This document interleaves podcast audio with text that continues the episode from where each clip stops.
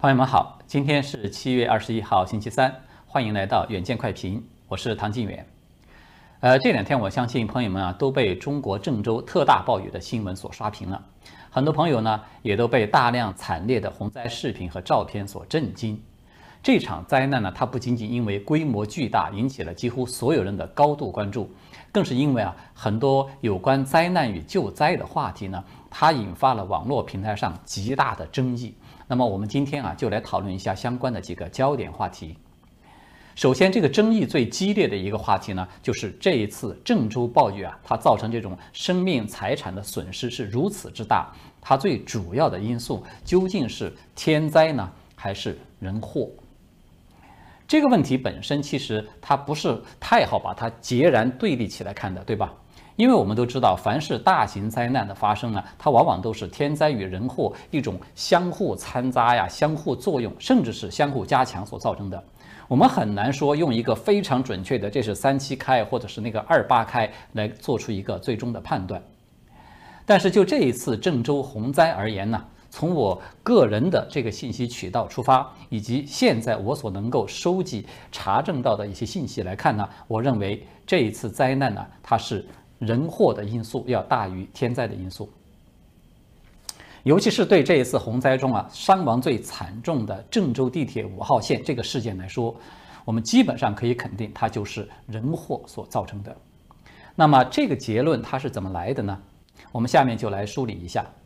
首先，天灾的因素它是客观存在的，这一点是毫无疑问的，对吧？可能啊，朋友们都有看到了。就是中共官方对这一次暴雨给出的这个数据，它是非常惊人的。说呀，河南郑州在一个小时之内，它的降雨量就达到了二百零一点九毫米。这个数据啊，现在它已经是几乎是妇孺皆知了。那么对于很多人而言呢，一个小时两百毫米的降雨量，它究竟有多大？它仍然是一个比较抽象的概念，对吧？于是呢，就有了不少了解相关情况的人士出面来打比方进行解释，说北京啊全年的降雨量它只有五百毫米左右，那么郑州一个小时的降雨量，它就相当于是北京下了半年的左右的这种雨量。那么也有的朋友就说呢，按照这个降雨所落下的水量来比方的话，它相当于在一个小时之内把一百五十个西湖的水。全都倾泻到了郑州的头上，那么这样的规模，它不仅可以说是百年一遇，甚至可以说是千年一遇。尤其是千年一遇这个说法呢，在目前它已经成为中共官方的一种规定的用词了。那个因为在暴雨来袭，仍然还在洋洋得意地夸奖官方应对很有样而人设崩塌的那个央视主播海霞，他其实也是郑州人，对吧？他现在呢就是这么来播报的。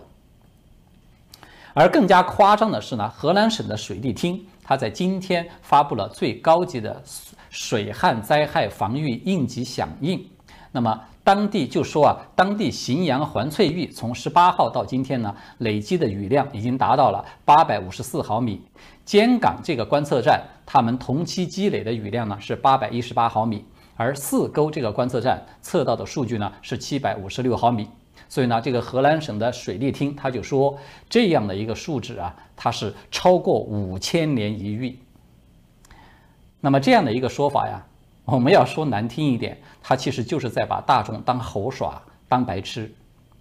我们且不说啊，郑州它是一九五一年才有了第一个官方气象站，并且有了第一份正式的降雨的记录。那么到今天为止，也不过才七十年嘛。那么，至于此前更为漫长的那九百四十年，甚至是那四千九百四十年之中，那么是否从未有过这样的一种规模的降雨？那么中共官员他是凭什么可以就一语去下断言呢？的确，这一次暴雨呢，它在二十号下午五点钟那个一个小时之内的记录到的两百零一点九毫米的降雨量呢，它可以说是郑州最高的历史记录之一。这个呢是一个确凿的事实，但是如果我们稍微查证一下历史，就知道这一次的郑州暴雨啊，它要比起这个四十六年前的那个叫做七五八暴雨来说，还是要逊色不少。这个七五八暴雨呢，它就是当时被掩盖，在后来才被披露出来的河南驻马店溃坝事件。那么按照中共官方的记录啊，是说从一九七五年八月四号到八号，当时这个暴雨中心的降雨量是达到了多少呢？是一千六百三十一毫米。而从五号到七号这三天之内的时间，它最大的降雨量达到了一千六百零五点三毫米。当时啊，位于这个暴雨中心的板桥水库的林庄这个地方，它记录到的最大降雨量是六个小时达到八百三十毫米。它超过了此前美国宾州密士港的七百八十二毫米的世界最高纪录，而在当时最大的二十四小时的雨量记录呢，是达到了一千零六十毫米。它在当时啊，也创造了中国同类指标的一个最高纪录。那么我们来对比一下这次的郑州的这个暴雨，它是十九号晚上八点到二十号晚上八点呢，这个二十四小时的单日降雨量记录是多少呢？是五百五十二点五毫米。它只有那个七五八暴雨的一半儿。那么从十七号晚上八点到二十号晚上八点这三天之内的总共的降雨量是多少呢？是六百一十七点一毫米。它只有七五八暴雨的同样是三天降雨量的三分之一多一点。而且呢，就算是这一次的一小时的那个两百零一毫米降雨量，它的这个指标号称是破了记录，其实啊。它要比起七五八暴雨那个一小时最大达到了二百一十八点一毫米的降雨量，还是差着这么一点儿的。而无论是这个降雨最猛的单日记录，还是前后三天的降雨量的总记录，这个郑州暴雨呢，它都比起上一次那个七五八的暴雨是差着一大截的。也就是说，所谓的千年一遇，甚至是五千年一遇的这个说法呢？它不就是靠了大多数的民众因为不了解这个驻马店事件而蓄意想要去忽悠大众嘛，对吧？那么中共官方呢，他拼命的夸大这次暴雨的规模，它的用意不过就是为了要推卸自己的人祸的责任，而甩锅给老天爷这个不可抗的因素而已。要知道啊，即便是中共央视自己。在二十号这一天，他们播报新闻的时候，也只说的是四十年一遇的暴雨，就是因为其实央视他们对四十六年前的那个七五八暴雨的情况是了解的。当然了，即便是四十年一遇，那么这一次暴雨它的规模也可以说是很大了，对吧？但是呢，不是说这个天灾的威力很大。我们就可以把一切的责任都推给老天爷，对一些因为漠视人命、渎职不作为，或者是乱作为，甚至是助纣为虐所造成的本来可以避免的伤亡或者是财产的损失，我们就也是去百般的掩盖，甚至我们还要反过来去歌功颂德，显然不是这样一个道理，对吧？那么说到这个人祸呢，我们就来先说一说这一次郑州地铁五号线所发生的这场惨祸。我想啊，可能朋友们都有看到了那些惨不忍睹的视频和图片啊，从昨天到今天几乎是占据了整个的网络。那么，按照目前郑州官方账号，就是叫做郑州发布的，他的说法呢是说，此次强降雨造成郑州地铁五号线五龙口停车场及其周边区域发生了严重积水现象，在七月二十号十八点。那么积水就冲垮了挡水墙，进入到了正线区间，造成郑州地铁的五号线列车在海滩四街站和沙口路站这个隧道列车是停运了。那么在十八点十分的时候呢，郑州地铁就下达了全线全网停运的指令，同时呢就组织力量疏散了这个群众，大概是五百余人，其中呢有十二人经抢救无效死亡，有五人受伤。那么也就是说呢，根据这份通报啊，郑州的官方它是在五号线已经被困出事了，才在二十号的下午是十八点十分下令停运这个地铁的。那么这个就带来一个简单的问题：暴雨呢，它并不是二十号才开始下的，对吧？它是在十八号的早上就已经开始了。官方自己啊，也早就有发布了多次的暴雨橙色预警。那么，为什么相关的管理部门没有提前的停运这个地铁呢？我们从这个网络曝光的视频中就可以看到，郑州的市区是在下午三点过的时候啊，在大街上已经就有大量的公交车和私家车因为这个洪水暴涨而瘫痪了。我不相信拥有全世界最严密的这个天眼监控系统的郑州官方他们会看不到这些画面。也就是说，在这种时候，任何一个稍有常识的人，他都会引起警觉，就是因为暴雨嘛，它还在持续的下嘛，这个是气象部门早就已经预报了的。在这样的一种情况之下，停运地铁，对这个低洼地带的道路要实施一些交通管制，并且紧急的疏散相关的民众等等这些安全措施啊，可以说它就已经是不二选择了。但是非常奇怪的是。我们看到，这是郑州的相关部门居然是毫无动作，甚至在一个多小时以后的，也就是在五点钟左右，它出现了这个两百零一毫米的特大暴雨，郑州的地铁它都仍然是在继续的运行之中，直到又一个小时过去，就是五号线地铁的乘客不断的发出受困求救的信息以后，官方才在六点过正式的下令停运地铁。这就是非常奇怪的。我们来举一个很简单的例子，就是我们现在可以查到的，在二十号下午三点钟左右的时候，从西安的北站发往郑州东站的这个列车，它就已经宣布停运了。也就是说，远在差不多五百公里之外的西安都已经知道河南及郑州这个暴雨啊，它是有安全风险的，他们也都知道要采取这种规避的措施。而偏偏就在郑州城内的这些地铁营运的部门，他反倒是满不在乎、视而不见，以至于坐等惨祸的发生。那么我就真不知道这些人都是在干什么吃的，对吧？而且我们都知道啊，这个洪水啊，它不可能说是一瞬间进来，它就充满了整个的地铁的隧道，对吧？这个水势它的上涨呢，它是有一个过程的。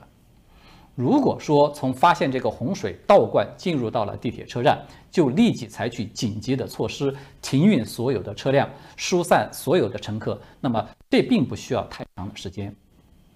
那么现在我们看到，就是大陆的像财新网啊等等这些媒体，他们都已经有刊发了对五号线的乘客，就是幸存下来的乘客的采访报道。这些报道呢，它就显示，至少在二十号下午是四点到五点之间的时候，其实就已经发现出现了地铁的灌水了。而在这个时候呢，它正是那个暴雨的最高峰。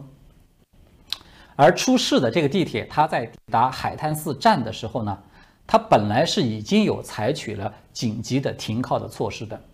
但是不知道是出于什么原因，居然没有让乘客就是下车去疏散。而是这个地铁呢，它就选择了要继续往前开，结果呢，它很快就被困在海滩寺与沙口路之间的这个地段，整个地铁就已经动弹不得。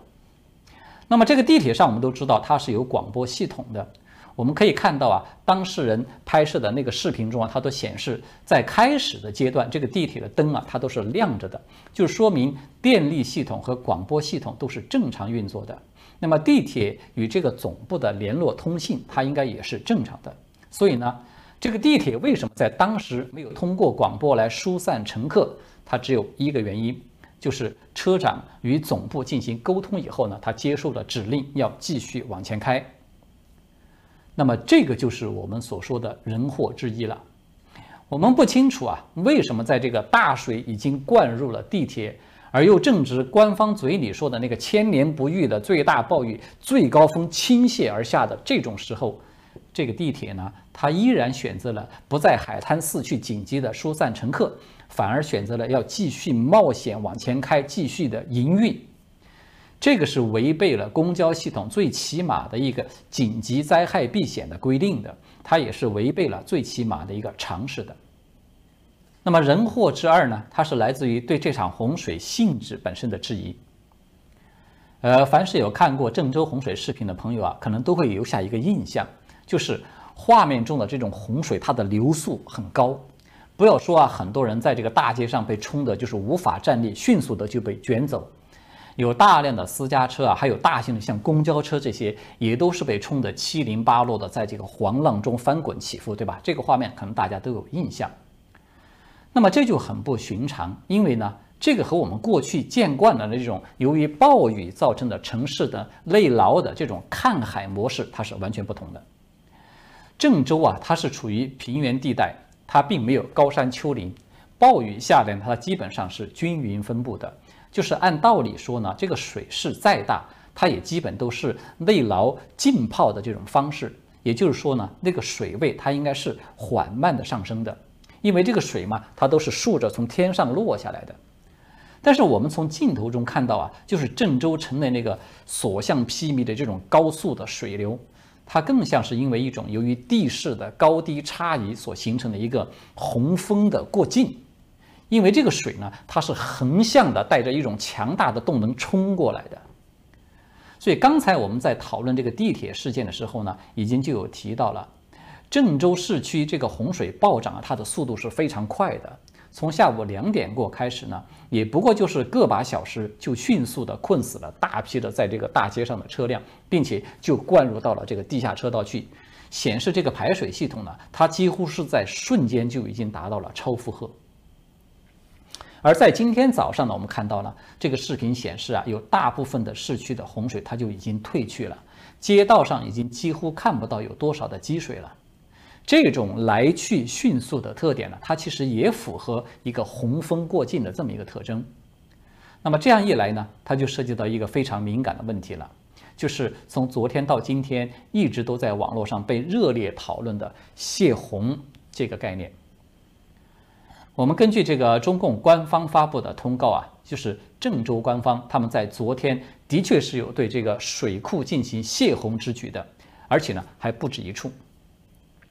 我们根据这个网上曝光的有一份叫做郑州市防汛抗旱指挥部他们所下发的内部明电的一份文件，这个内容就显示呢，在七月二十号，由于这个长庄水库坝后坡在幺二五高程处呢，有出现了管拥的这种险情，因此呢，这个水库是正在泄洪。同时，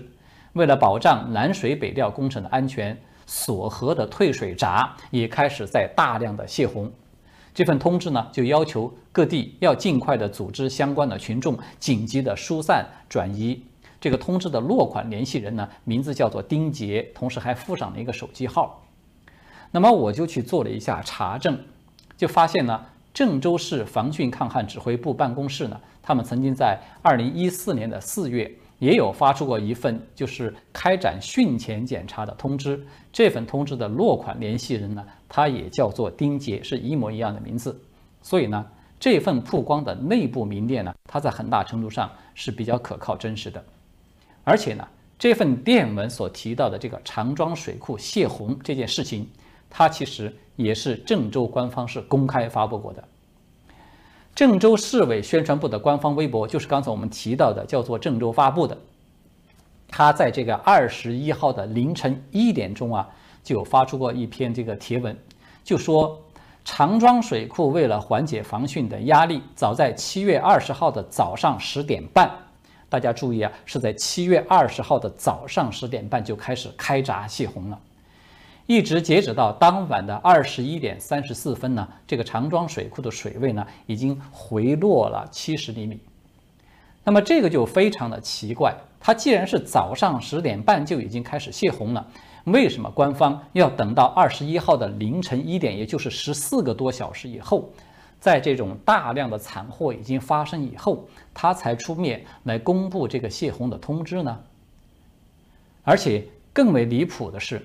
中共的党媒《人民日报》呢，它也是等到了二十号的晚上十点半，才引述了郑州的中牟县的防汛抗旱指挥部的一份通知，说将在二十号的晚上来泄洪，请相关地区的干部群众做好准备。大家也看到了吗？这个文件它的这个矛盾之处呢，它就说明了两个重要的问题。第一呢，就是在二十号当天。郑州的周边至少是有两处地方在泄洪，呃，甚至有可能还不止两处。但是呢，郑州市民对此几乎是一无所知的。第二个问题呢，就是处于长庄水库下游这个中牟县，他们一直到二十号的晚上了，都还不知道这个水库其实它已经泄洪，泄洪了十个小时了，他都还在发通知说让大家要为即将到来的泄洪做准备，他就说明。郑州防汛抗旱指挥部呢是坐而不说，先斩后奏，他在对下级单位呢是隐瞒了真实的泄洪的时间。那么，为什么郑州官方的决策层他们会做出这样一个有点不可思议的决定呢？我们不得而知。因为呢，泄洪你一定要通知下游撤离，这个是最基本的安全避险的规定，这个也可以说是最起码的一个常识，对吧？我们从刚才提到的这个内部民电来看呢，紧急泄洪呢，它是因为说这个水库有出现了管拥的险情，如果溃坝了的话，它会对郑州的危害更大。那么这个理由它看起来其实是很正当，也是很充分的。但是为什么官方对这样一个正当的理由，他也要拖延十几个小时以后才去向大众公布呢？他不给下游去转移规避的时间呢？我不相信啊，就说郑州防汛抗旱指挥部那那一大堆的官员啊，他们都会愚蠢到谁都不懂这些基本的常识，对吧？所以呢，唯一的合理的解释就是这帮家伙呢，他们出于某个不能够公开的原因。抱着一种侥幸心理，选择了偷偷的开闸泄洪，然后呢，又大大的去延后发布通知的时间。反正呢，这个天上也是正在下着暴雨，这个地面上的水大了，水小了，谁都很难知道真正的原因是什么。实际上呢，我们看到就是横扫郑州市区的这种滔滔洪流啊，恐怕它的大部分都是官方的这个无预警的泄洪的这种人祸所造成的。那么，也许有朋友啊就会提出疑问了，说从这个百度地图上看呢，长庄水库呢，它在郑州西南方的市区的边缘。一般来说呢，各地的地形呢，它都是北高而南低。从这里去泄洪，它真的会影响到郑州的市区吗？这个答案呢，它是肯定的。如果啊，我们要查询一下官方介绍这个郑州的地理特征，我们就会看到，郑州啊，它虽然地处平原。但是它整体的地形恰恰就是西南高而东北低，它是呈一个阶梯状的下降的这么一个地貌。那么我们从地图上呢可以看到，长庄水库啊，它要是一旦泄洪，它就会顺着这个孔河向下去汇入到一条叫做贾鲁河的这么一条河流。而这个贾鲁河呢，它是淮河的二级支流，它发源于新密市。向东北进入了郑州市，然后一直走到这个市区北郊之后呢，再折向东方流去，进入到这个中牟县的境内。好的，在最后呢，我们再简单的说一说另外一种形式的人祸，就是郑州的洪灾。它从开始一直到二十号夜晚的时候啊，我们看到党媒它一直都在大量的报道欧洲的洪灾，在幸灾乐祸。而河南的地方台呢，它还在播放着那个洋相百出的抗日雷剧，大众呢几乎是看不到郑州当地的这种灾情的报道的，而那种实时更新的各地的灾情滚动的信息就更是没有。这样一来，它所造成的一个最直接的结果就是，绝大多数的郑州民众啊，他们获取信息的渠道都被中共喉舌全力营造的这些所谓的正能量信息给霸屏了，以至于呢。他们在面对着即将到来的这个灭顶之灾的时候啊，缺乏足够的警惕性，在处于了一种对面对危险是一种麻醉的无知的这么一种状态。我们看到有很多的民众出事儿呢，他都是在毫无准备的一种情况之下，猝然之间不知道要如何去应对而造成的。此外呢，还有像粉红五毛的群体呢，他们配合着中共。要么就去散布说什么地铁乘客已经都获救的这一类假消息，严重的阻碍了求救信息的这个传播；要么就是以不能够给境外势力递刀子为理由，使用这种网络暴力逼迫那些发出求救信息的民众删帖等等等等。可以说呢，都是同样的起到了加深灾害的作用，都是人祸的一部分。无论是以胡锡进为首的这种党媒喉舌，还是有大批的这种五毛粉红啊，他们现在都在不断的重复一个说法，就是说这个郑州的降雨量是大于德国的，但是死亡的人数却却比这个德国要少，所以呢，我们又赢了。这个呢是非常奇葩的一种逻辑。我们且不说郑州啊真实的死亡数字它究竟有多大，就算是它真的比德国的要少。这就能够成为值得庆贺、值得歌颂的理由吗？有些人的快乐，他是建立在比别人死人少这个基础之上的吗？天灾人祸啊，他要是夺走了生命，我们都知道，无论他对谁来说都是一个悲剧，对吧？哪怕郑州只死了一个人，那都是应当要哀悼、应当要去反思的。因为生命的价值呢，它是在于生命本身的可贵。这个不是说用数量的多少来作为一种衡量的标准的，不是说你死人多了才可贵，死的人少了就无所谓，对吧？只有中共的那种特色的禽兽的专家，他才会有说出相比十四亿人，这个瘟疫杀死个几千人，他基本上就等于没死人，就是这一类的奇葩的逻辑。有很多人呢，他被中共洗脑以后呢，是逐渐的丧失了基本的人性，然后呢，他又去反过来助纣为虐。去抹杀别人的人性，这个其实才是整个社会最危险的灾害，是最危险的人祸。好的，我们今天呢就讨论到这里了，谢谢各位的观看，我们下次再见。